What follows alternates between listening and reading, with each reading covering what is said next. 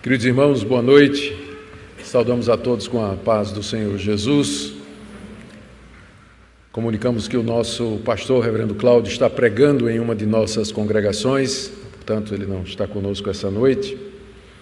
Queremos dizer da nossa, do nosso privilégio renovado de começar a semana no seu primeiro dia com cultos que prestamos ao nosso Deus, já pela manhã e agora também à noite encerrando o primeiro dia da semana. Para nós a semana começa hoje. Para o mundo vai começar amanhã, não é? Mas para nós ela já começou hoje. Esse é o primeiro dia da semana. E nós já começamos bem na casa de Deus, louvando ao Senhor, cantando seus louvores e ouvindo a sua palavra. Sejam todos bem-vindos. O nosso irmão presbítero Raul já cumprimentou aqueles que nos seguem pela internet. Também nós queremos pedir as bênçãos de Deus sobre eles que nos acompanham e na expectativa de que no momento certo eles possam congregar pessoalmente. Os cultos pela internet, eles são eles são não, não para deixar o crente em casa sentado no sofá, tomando uma cerveja e escutando os cultos. Mas eles, a ideia é que ajude aqueles irmãos que gostariam de estar presentes, mas por motivo de força maior não podem estar na igreja. Então, é, a nossa expectativa é que os irmãos que nos acompanham não, não se desigrejem, não é? mas que em breve eles possam estar envolvidos numa igreja local, porque nada substitui a, a comunhão dos santos. Irmãos, abramos nossa, nossas Bíblias em Romanos, capítulo 16, do verso 25 até o verso 27. Essa é a passagem da mensagem de hoje à noite. Romanos capítulo 16, do verso 25 até o verso 27.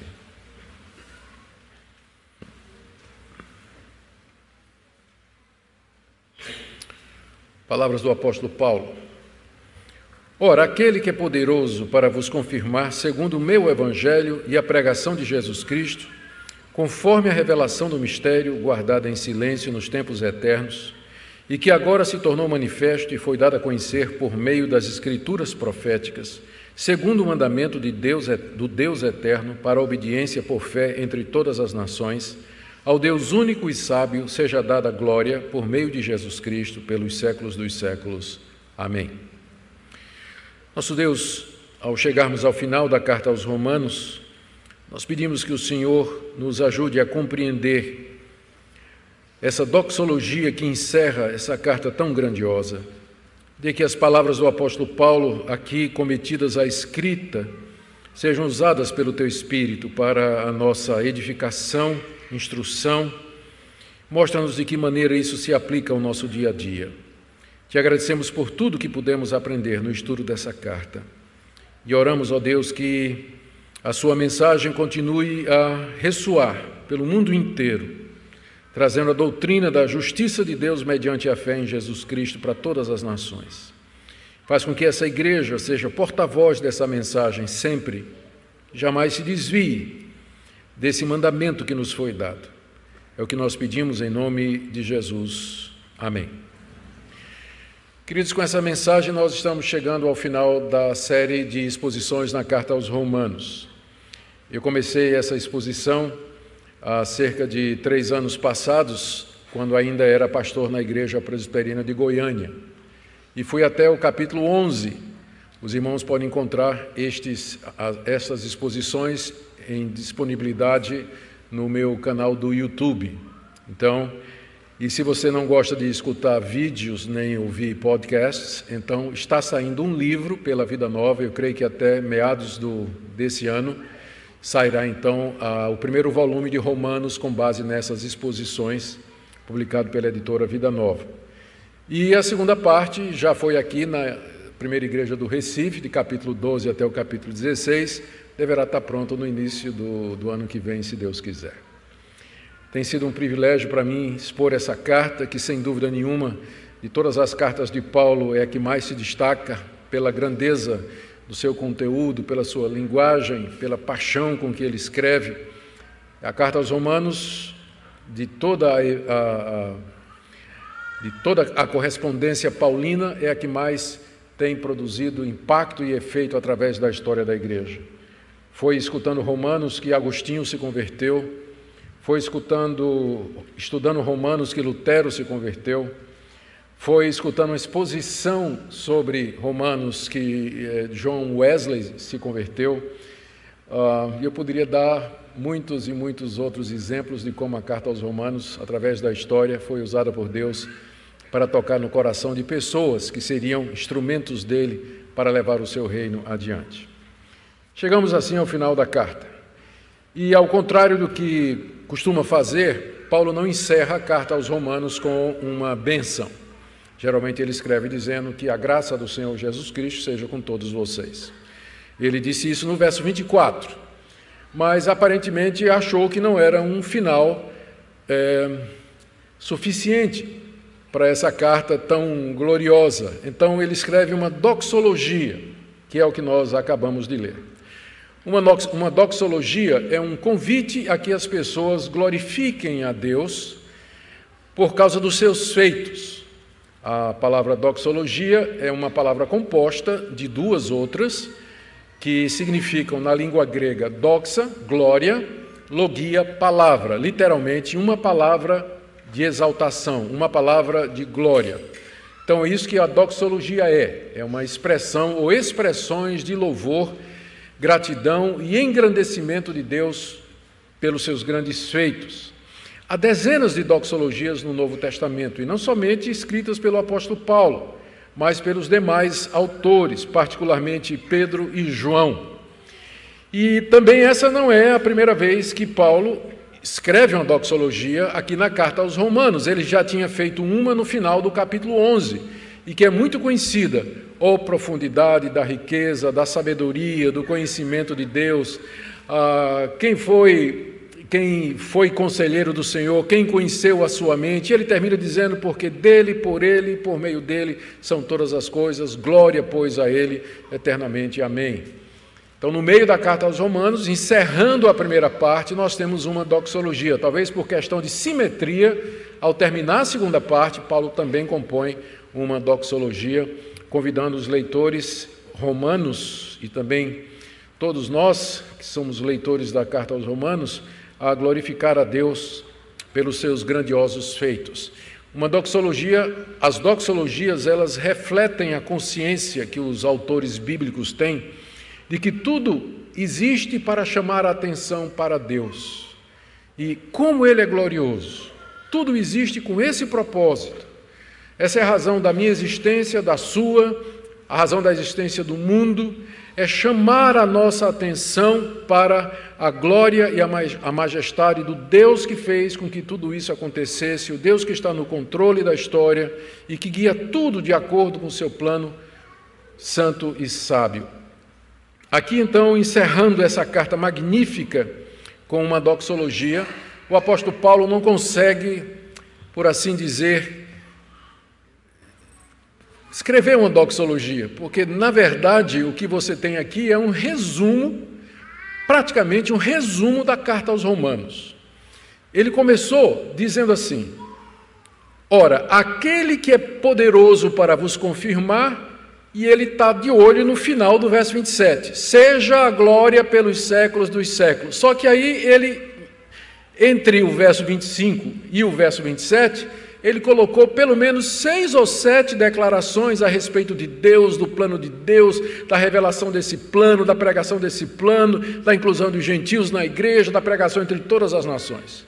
De todas as doxologias de Paulo, essa é a mais densa, é a que tem mais conteúdo doutrinário. E, portanto, serve como um final adequado para essa carta extraordinária. Eu queria nessa noite, então, ver com vocês, em primeiro lugar, a, o convite que Paulo faz no verso 25, para que nós glorifiquemos a Deus, porque Ele é poderoso para nos confirmar. Em seguida, nós veremos o que Paulo nos ensina, de que essa confirmação de Deus é segundo três elementos ou segundo três ações. E, finalmente, a conclusão dele, no verso 27, quando ele fecha a doxologia com essa exortação a que nós o louvemos e adoremos pelo que ele é. Queira nosso Deus, então, nos guiar na compreensão dessa carta tão importante. Então, vamos ver, em primeiro lugar, essa chamada a glorificar a Deus, que está no verso 25. Ora, aquele que é poderoso para vos confirmar, verso 27, seja dada a glória por meio de Jesus Cristo pelos séculos dos séculos. Amém. É preciso nós lembrarmos, para entendermos essa palavra de Paulo aqui, que a igreja de Roma, a quem essa carta foi escrita, era composta, na maior parte, de não-judeus. Havia judeus na igreja de Roma, conforme nós já vimos. Inclusive, no capítulo 14, Paulo trata da relação entre eles, como eles deveriam conviver, pois tinham diferentes visões a respeito de comida, do calendário judaico e outras regras da lei de Moisés. Mas a maior parte, provavelmente, da, da igreja de Roma era composta de romanos ou gregos que vinham de outras partes do Império Romano e que estavam ali habitando na capital. Havia judeus, naturalmente, mas sem dúvida a predominância era de gentios. Ao terminar essa carta, Paulo deseja que esses romanos, que não são judeus e, portanto, não faziam parte originalmente do plano de Deus ou do povo de Deus, que era a nação de Israel, Paulo deseja que eles estejam seguros de que, mediante a fé em Jesus Cristo, eles são, sim, parte do povo de Deus, exatamente como o judeu que cria também em Jesus Cristo para a salvação.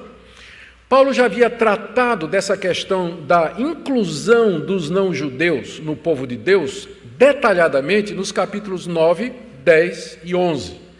São três capítulos onde ele fala de como Deus enxerta os gentios mediante a fé em Jesus Cristo na árvore que é a nação de Israel e que é a raiz de todas as promessas e de onde procede o Messias.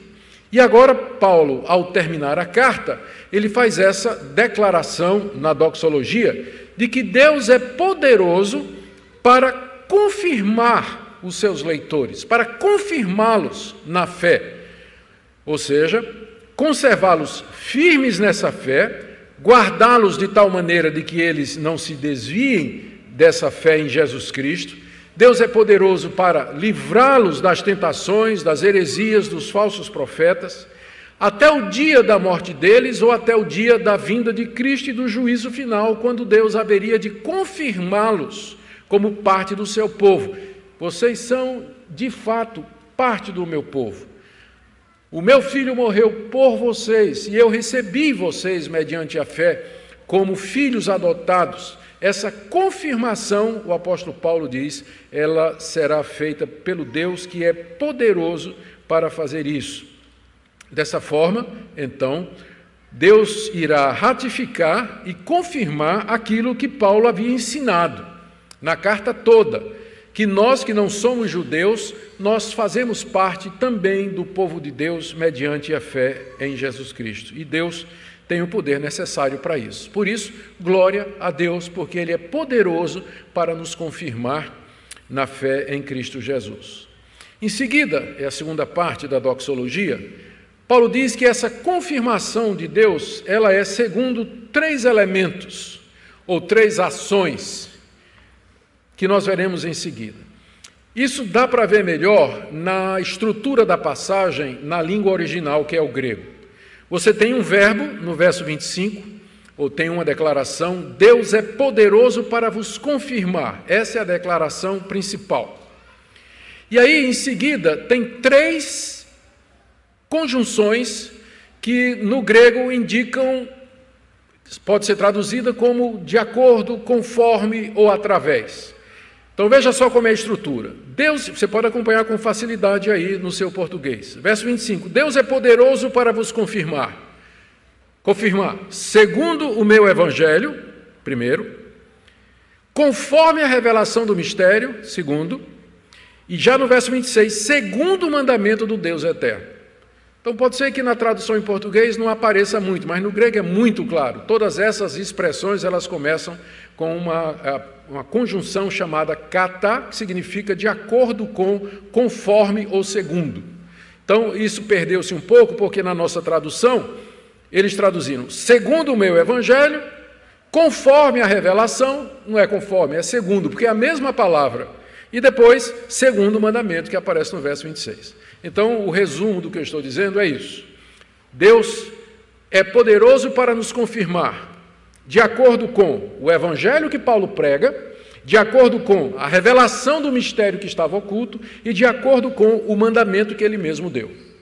Então, são esses três elementos aí, todos eles introduzidos por essa expressão que nós queremos ver aqui e que definem bem como Deus nos confirma e porque então nós devemos dar toda a glória a Ele. E isso constitui um final é, muito apropriado para a carta aos Romanos. Então, sem mais delongas, vamos lá, direto na passagem. Então, primeiro, Deus é poderoso para vos confirmar, segundo o meu evangelho e a pregação de Jesus Cristo. O que, é que isso significa?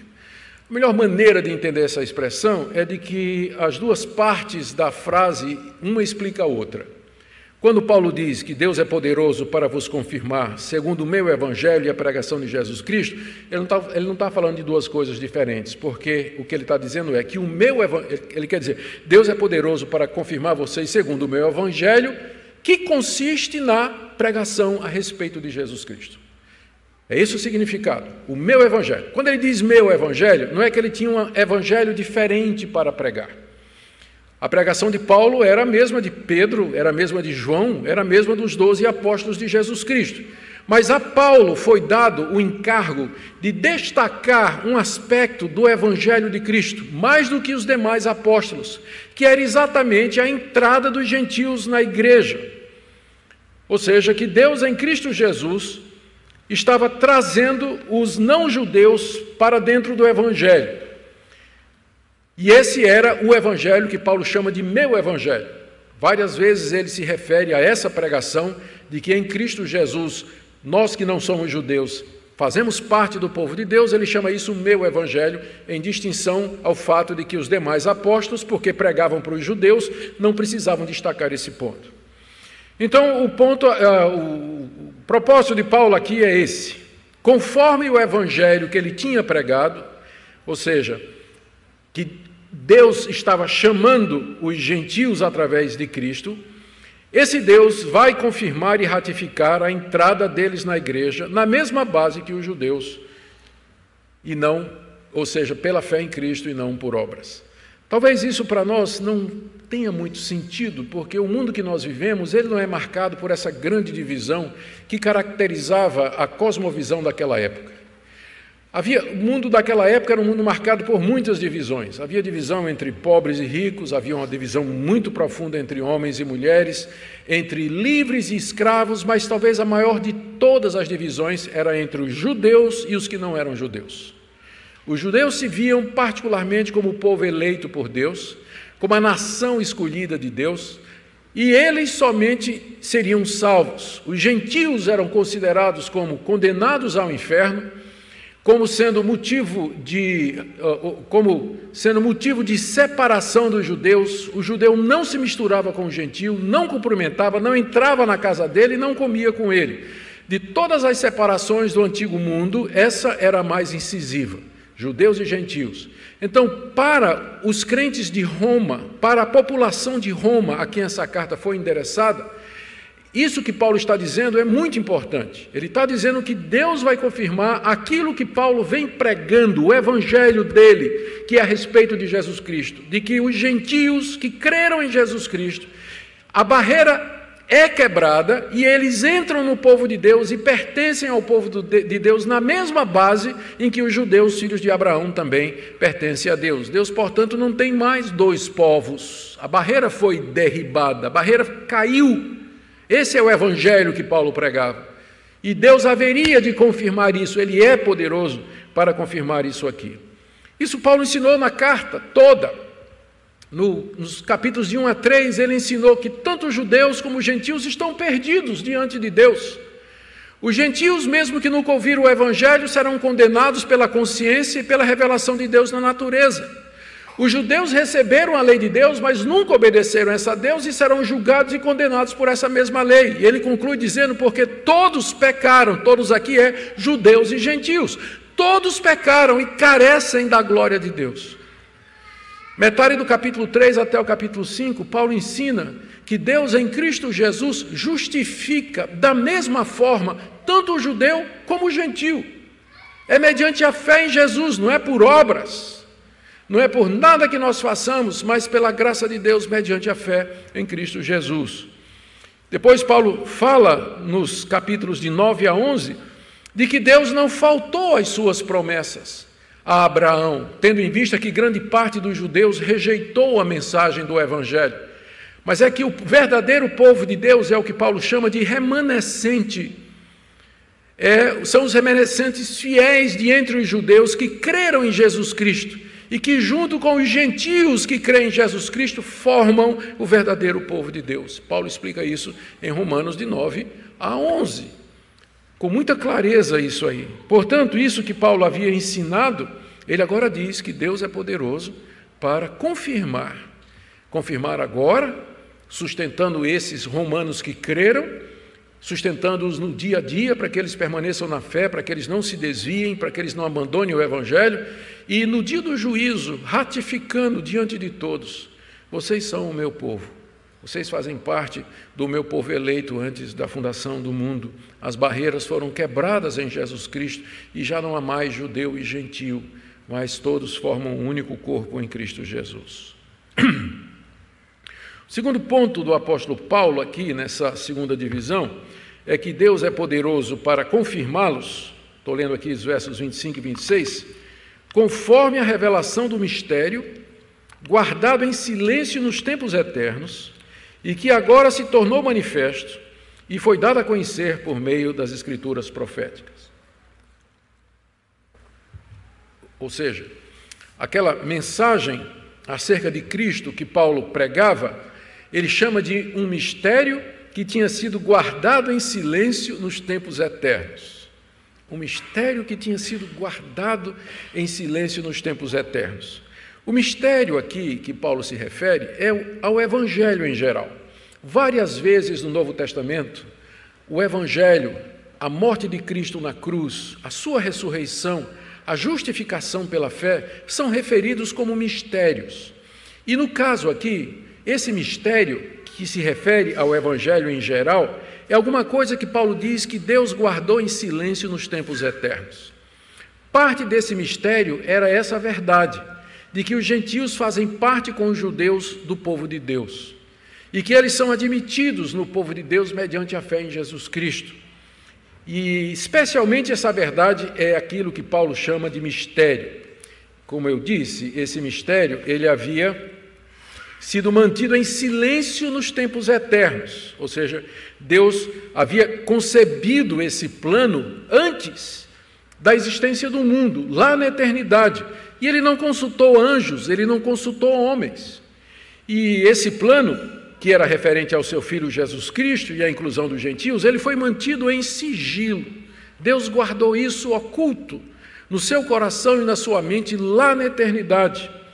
Mas Paulo diz: agora ele deu a conhecer esse mistério. Estou lendo aqui no verso 25: conforme a revelação do mistério guardado em silêncio nos tempos eternos, início do verso 26, e que agora se tornou manifesto e foi dado a conhecer por meio das escrituras proféticas. Deus, na eternidade, concebeu esse plano maravilhoso e manteve silêncio. Manteve silêncio. Mas agora, diz o apóstolo Paulo, ele deu a conhecer esse mistério. O que é o agora? O que é que Paulo se refere com agora? São dois eventos que no Novo Testamento são sempre referidos como o agora de Deus. O primeiro foi a vinda de Jesus Cristo ao mundo, a sua encarnação, a sua obra nesse mundo. Com isso, Deus cumpre as promessas feitas no Antigo Testamento, inaugura o dia da salvação, a nova era, os novos tempos, o fim da história, o último momento, a última hora. Então, o agora é iniciado quando Cristo vem ao mundo. Mas a vinda de Cristo precisava ser explicada, ela precisava ser entendida e explicada. Deus então levanta os apóstolos, aqueles doze que foram levantados, chamados por Cristo Jesus, Judas substituído por Matias, e em seguida o apóstolo Paulo, para explicar a obra de Cristo, para desvendar o mistério. Frequentemente nas suas cartas, Paulo diz assim: Eis que vos digo o mistério. E aí ele fala da revelação do mistério, ele explica aquela verdade que estava oculta, que estava em sigilo. Os apóstolos eram, prof... eram canais da revelação desse mistério, particularmente o apóstolo Paulo. Veja o que ele diz lá em Efésios capítulo 3, dos versos 3 a 7. Ele diz assim: Segundo a revelação, me foi dado conhecer um mistério, conforme escrevi há pouco resumidamente.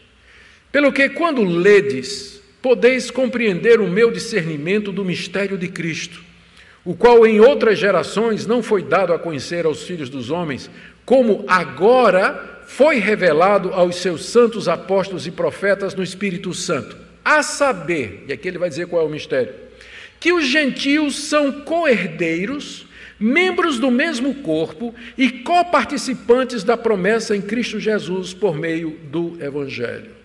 Esse é o mistério que Deus guardou em segredo, que os gentios são coerdeiros com os judeus da graça do Evangelho, participam do mesmo povo. Deus elaborou isso na eternidade, guardou em silêncio, e agora, com a vinda de Cristo e a pregação dos apóstolos, aquilo ficou muito claro. Isso deveria ser um choque para os romanos. Era tão chocante que Paulo, em seguida, acrescenta uma frase, como quem diz assim: Não fui eu que inventei isso.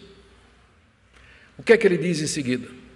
Depois de dizer que esse mistério guardado em silêncio foi agora manifesto, ele diz: foi dado a conhecer por meio das escrituras proféticas. Ele está se referindo aos escritos dos profetas do Antigo Testamento.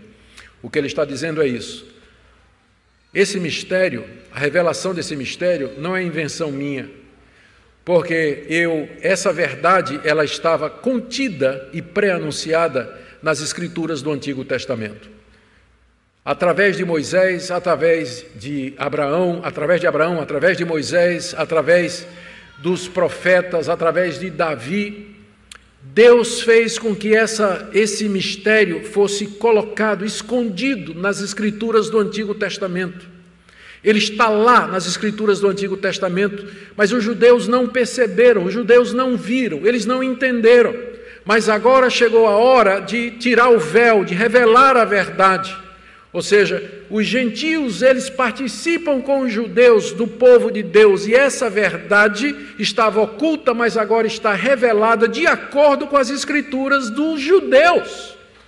Os judeus tinham isso o tempo todo. É interessante que aqui nos capítulos ah, 9 a 11, onde Paulo trata dessa questão, ele cita passagens de Isaías, Deuteronômio, cita os Salmos, cita Oséias, cita Joel, para provar isso, que os gentios fazem parte do povo de Deus.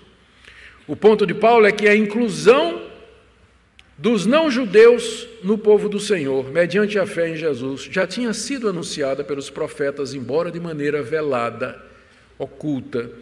E a pregação de Paulo dava a conhecer esse mistério. Em conclusão, Deus vai confirmar a vocês que vocês fazem parte do povo de Deus, conforme ele revelou. Agora, através das escrituras proféticas, esse mistério que ele tinha guardado em silêncio desde a eternidade. Então, esse é o segundo ponto do apóstolo Paulo. O terceiro, como eu disse a vocês, essa doxologia é muito densa, não é? porque ela é um resumo da carta aos Romanos. Cada palavra aqui tem, um, tem peso teológico. E a gente está só dando um sobrevoo aqui. O John Piper pregou cinco sermões nessa doxologia, na série que ele pregou, sete anos pregando em Romanos, e no final ele passou, uh, pregou cinco vezes nessa doxologia para tentar esgotá-la. E eu estou tentando a façanha de fazer isso numa pregação só. Terceiro, Deus é poderoso para vos confirmar segundo o mandamento do Deus eterno, para obediência por fé para todas as nações, está aí no verso 26. Deus é poderoso para confirmar, primeiro, de acordo, é, segundo o meu evangelho, segundo, segundo o mistério que foi revelado, e terceiro, segundo o mandamento do Deus eterno para obediência por fé entre todas as nações. Deus ordenou que esse mistério, é isso que Paulo está dizendo aqui, que esse mistério agora revelado, ele fosse anunciado a todas as nações, para que as nações crescem e obedecessem a Jesus Cristo. Final do verso 26. Segundo o mandamento do Deus eterno, para a obediência por fé entre todas as nações.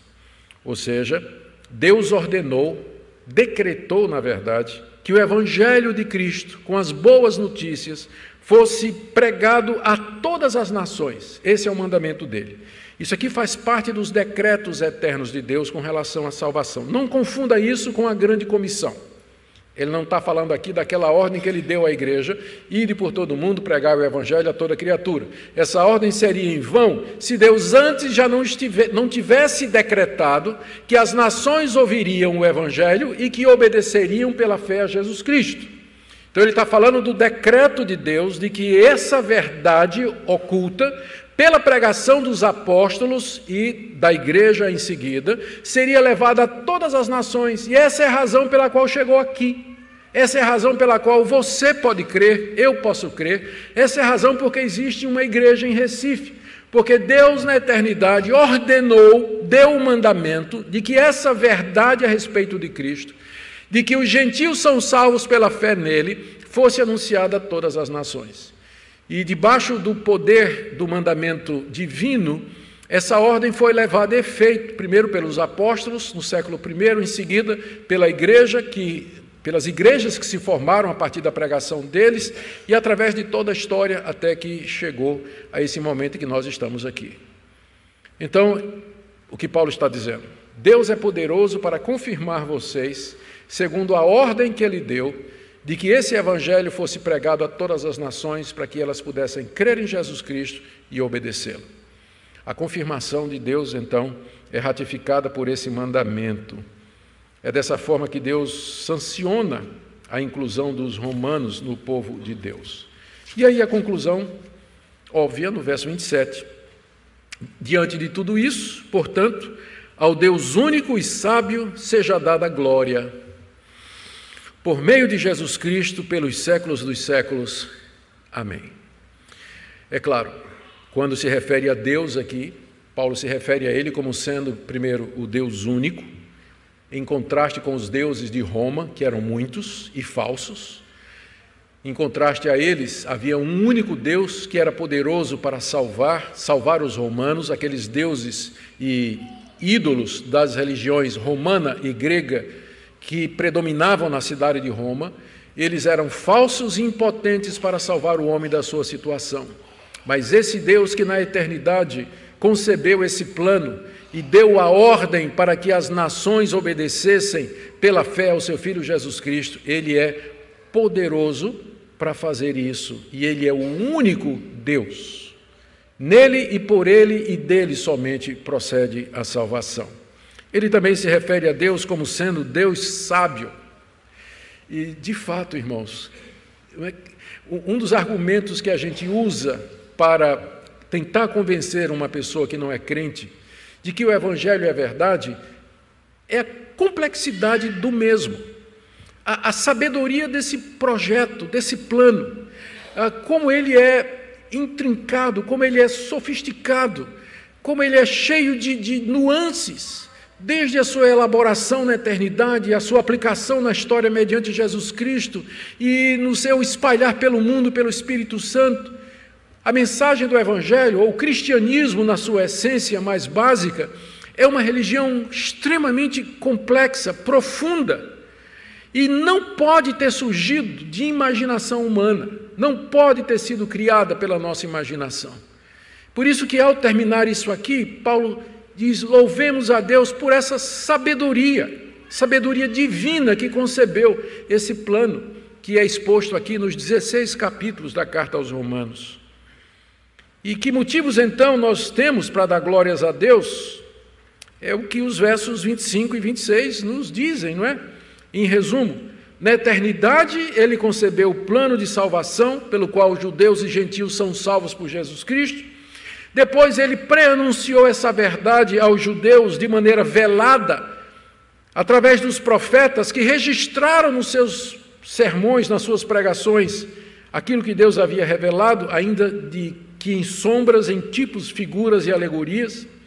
Na plenitude dos tempos, Deus então mandou o seu Filho Jesus Cristo, dois mil anos atrás, para cumprir esse mistério da redenção que ele havia concebido na eternidade. Em seguida, Deus levanta homens por ele separados para anunciarem a revelação desse mistério, que são os apóstolos de Cristo Jesus. Esse mistério que Deus salva igualmente judeus e gentios. Deus então inspira os autores do Novo Testamento para que registrem de maneira infalível nesse livro a revelação desse mistério. E Deus então promete finalmente confirmar estas verdades em nossa vida, na vida dos que creem aqui e agora e no dia do juízo, de que nós fazemos parte do seu povo. Esses motivos são um resumo de tudo que Paulo ensinou na carta e o resultado só pode ser: a esse Deus seja glória, por meio de Jesus Cristo, através de quem tudo isso é possível. É aquele por meio de quem Deus realiza esse mistério. Seja dada glória pelos séculos dos séculos. Esse é o tempo que vai durar a nossa redenção e a nossa salvação. Esse é o tempo que nós vamos passar com Ele, pelos séculos dos séculos, dando glória a Ele por esse plano maravilhoso. A esse Deus seja glória para todos sempre. Amém. O que é que nós podemos aprender dessa passagem, queridos irmãos? Eu tirei algumas poucas lições aqui. A primeira delas é que toda glória pertence ao nosso Deus e não a nós. Ele concebeu esse plano, que é a pregação sobre Jesus Cristo e a nossa salvação pela fé. Ele concebeu isso na eternidade, quando nem mundo havia ainda, quando nós não havíamos ainda praticado o bem e o mal Deus, na eternidade, já tinha concebido esse plano extraordinário de ter um povo para si, feito de judeus e de gentios, salvos igualmente pela fé em Cristo Jesus. Por isso, toda a glória é dele, não é, não é nossa. Nós não temos glória nenhuma, participação nenhuma nisso, apenas entramos com os nossos pecados. E de Deus é a salvação do, do começo ao fim, desde a concepção do plano até a sua execução toda a glória seja dada a Ele. Ao contrário de que muita gente pensa, não é? a doutrina da predestinação e da soberania de Deus não é a doutrina principal do calvinismo ou dos reformados, mas a doutrina principal é exatamente a glória de Deus, a sua majestade, o seu domínio sobre todas as coisas. A ponto de, nos nossos documentos, nós dizermos que o fim principal do homem é glorificar a Deus e gozá-lo para sempre. Glorificar a Deus, conhecê-lo, glorificá-lo, exaltá-lo e desfrutar da sua presença para todo sempre. Essa passagem com muita clareza, é por isso que Paulo expressou aqui todas essas verdades na forma de uma doxologia. A esse Deus que fez tudo isso, seja a glória por meio de Jesus Cristo pelos séculos dos séculos. Amém. Segunda lição que nós podemos tirar dessa passagem é que a nossa segurança eterna está nas mãos desse Deus que é poderoso, eterno, único e sábio. É Ele que nos confirma aqui e nos confirmará na eternidade. Por isso que eu posso ter certeza de salvação, porque quem me confirma é Deus. Se a minha salvação dependesse do meu esforço para me manter na fé, ou me manter dentro da ética cristã, sem pender para a direita nem para a esquerda, eu já teria me perdido há muito tempo. Se a salvação é uma coisa que você pode perder, tenha certeza de uma coisa: você já perdeu. Já perdeu. Mas ela depende desse Deus que nos confirma, Ele nos confirma, por isso que a glória é dele. A minha salvação descansa na ação soberana, poderosa e sábia desse Deus em Cristo Jesus. Por isso que eu posso ter certeza. E ter certeza, nesse caso, não é arrogância, não é prepotência, e quem tu pensa que tu é para dizer que é, que é salvo? Se a salvação fosse pelas obras, dizer que você tinha certeza da salvação seria arrogante mesmo. Mas se você sabe que você não vale nada, e esse Deus sábio, único, amoroso e bondoso, desceu do céu à terra para lhes resgatar, e Ele é poderoso para fazer isso, ter certeza da sua salvação é reafirmar quem Deus é. Ele é poderoso para salvar e confirmar você.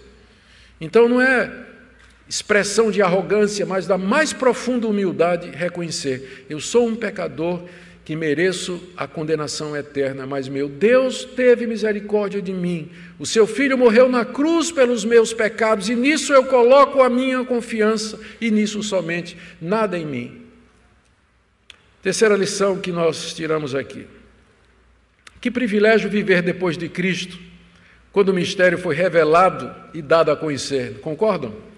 Nós poderíamos ter nascido há três mil anos atrás, lá no Oriente Médio Poderíamos estar apacentando cabra lá nos montes de Hermon. E três vezes por ano ir para o templo ouvir o sacerdote ler as escrituras, oferecer sacrifícios e não ter uma noção mais clara a respeito desse grande mistério. Mas nós vivemos dois mil anos depois que o mistério foi revelado. Que privilégio para você viver nesse tempo da história.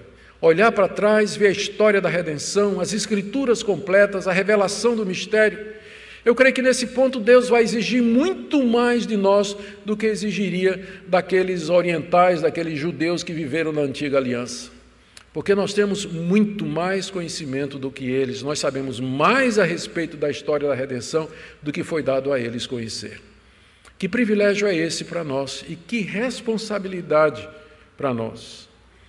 A quarta lição que eu queria tirar para nós aqui é que essa doxologia deixa claro que é pelas Escrituras que Deus revela seu plano, seu querer, a sua vontade oculta. Perceberam isso?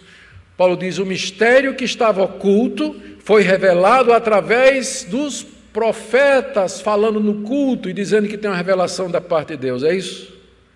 Não. Esse mistério foi dado a revelar mediante as Escrituras proféticas. Os mistérios de Deus estão contidos na Sua palavra e não há mais nenhum mistério, todos eles já foram revelados. O cristianismo não é uma religião maçônica, onde há segredos que não podem ser contados, mas é uma religião aberta. Todos os mistérios do cristianismo são mistérios revelados, são abertos. Os apóstolos já desvendaram esses mistérios para nós, estão todos registrados no Novo Testamento. É só você ler, é só você pesquisar. Só você procurar pedir de Deus orientação. A centralidade da palavra de Deus aqui no que Paulo está dizendo. Veja só, ele diz assim: Deus vai confirmar vocês segundo a minha pregação. Onde é que está a pregação de Paulo? Está aqui, carta aos Romanos, daí por diante. Em seguida, ele diz: essa pregação é segundo as escrituras proféticas. Onde estão essas escrituras? Estão aqui também. É antes de Paulo, para quem não sabe. Então, de que maneira Deus se revela, de que maneira Deus dá a conhecer a sua vontade através das Escrituras. Se você quer ouvir a Deus, estude a Escritura. Se você quer conhecer os mistérios de Deus, estude as Escrituras. E a última lição. Doxologias são resultado de teologia exposta e entendida. Depois de 16 capítulos, o coração de Paulo está tão elevado, a sua mente está tão cheia de todas essas doutrinas eh, grandiosas que ele termina em uma explosão de adoração, de louvor e gratidão. Eu creio que muitos crentes não vibram com Deus. Para eles, o cristianismo é uma religião formal, é uma, é uma formalidade, a repetição monótona de vindas à igreja, eh, pagar dízimos ou é, cerimônias religiosas. Onde está o cristianismo vibrante que nós encontramos aqui nessa doxologia? Vocês conseguem perceber o ânimo de Paulo, a, a vibração do seu coração quando ele escreve isso aqui, a ponto de que ele quase não consegue terminar a carta aos Romanos. Às vezes as pessoas pensam que para animar a igreja nós precisamos mudar assim o sistema de culto, introduzir uma banda que toque um rocão pesado aí ou qualquer outra coisa. Não adianta. O que move o coração do crente, o que traz a ele júbilo, adoração e gozo é doutrina. É conhecer a palavra de Deus, a grandeza de Deus, o plano de Deus. Então, quanto mais você estuda, mais você conhece a Deus, mais o seu coração se eleva e a sua teologia se torna em doxologia. É isso que Deus quer. Que a sua teologia vire doxologia. E é dessa forma que nós adoramos e glorificamos a Deus. Não é simplesmente participando de cultos emocionais, onde as pessoas tentam elevar o nosso coração, apelando para recursos artísticos, musicais ou até retóricos também na pregação. Não. Mas é conhecendo esse Deus, o seu plano, majestade dos seus desígnios, a profundidade de tudo aquilo que ele fez. À medida que a gente medita nisso, o nosso coração se eleva. Eu termino com algumas aplicações. Aqui foram lições, né? Agora as aplicações. E eu vou começar exatamente onde eu terminei essa segunda parte. Talvez tenha gente aqui que não, tá, não vibra com Deus. Não tem doxologia na vida dele. Nenhuma. E a minha palavra essa noite é para você. Por que você não vibra com Deus? Por que, que Deus não lhe entusiasma? Por que, que o plano dele em Cristo Jesus não mexe com você, da mesma forma quando você vai ver uh, uma partida de futebol e torce pelo seu time predileto? Que é a, a comparação mais comum que é usada nesse sentido, não é? Por que, que não há essa empolgação com as coisas de Deus? E eu vou responder. É porque você não estuda a palavra de Deus, você não medita na palavra de Deus, você não se aprofunda nos estudos a respeito de Deus. A sua Bíblia fica lá pegando poeira na estante a semana toda, a ponto de eu poder escrever com meu dedo nela, preguiçoso. Ela fica lá empoeirada.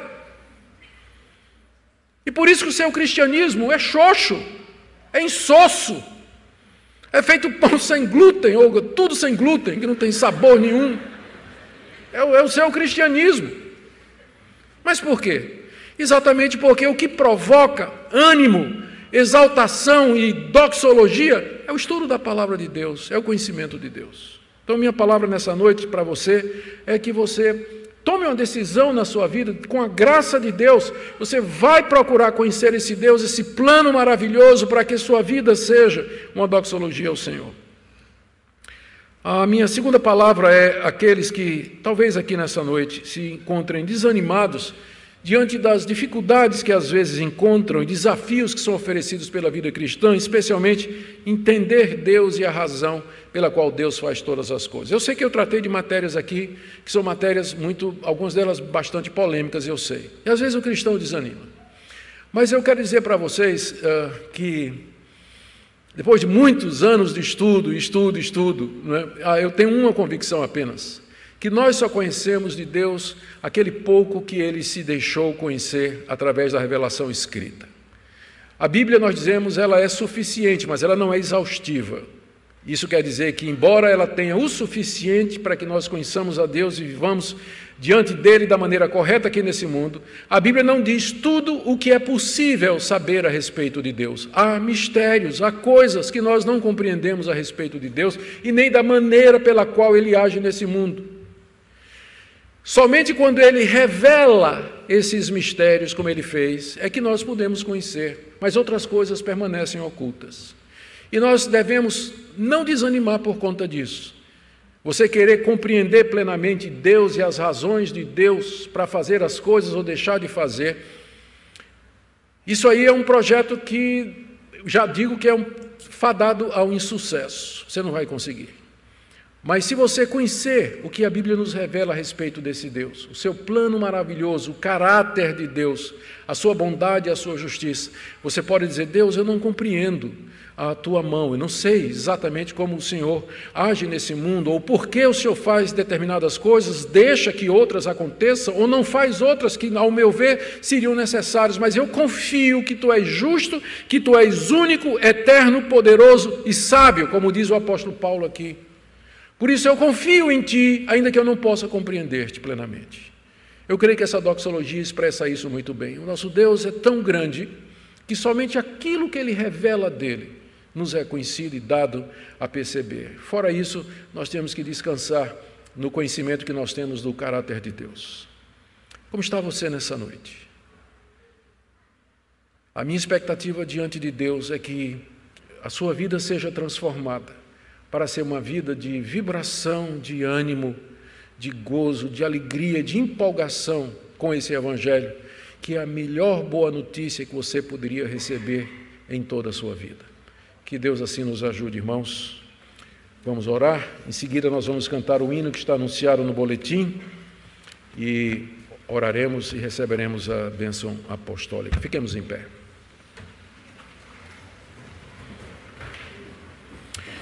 Pai querido, obrigado pela tua palavra tão profunda, tão rica. E nós pedimos que o Senhor desperte os nossos corações para que nós sejamos fervorosos de espírito servindo ao Senhor. Sejamos cheios do fruto do espírito, que é a alegria, a vibração, o compromisso contigo. Eu oro por aqueles que estão aqui nessa noite, mas cujos corações estão longe, estão distantes, estão dispersos, a mente está presa em outras ações, questões, assuntos. Nós pedimos, Pai, que Teu Espírito Santo enche essas mentes com a verdade de Cristo, as palavras de Cristo, e que essa igreja seja uma igreja vibrante, uma igreja cheia de alegria, de gozo, de demonstração de felicidade e confiança no nosso Senhor e Salvador Jesus Cristo.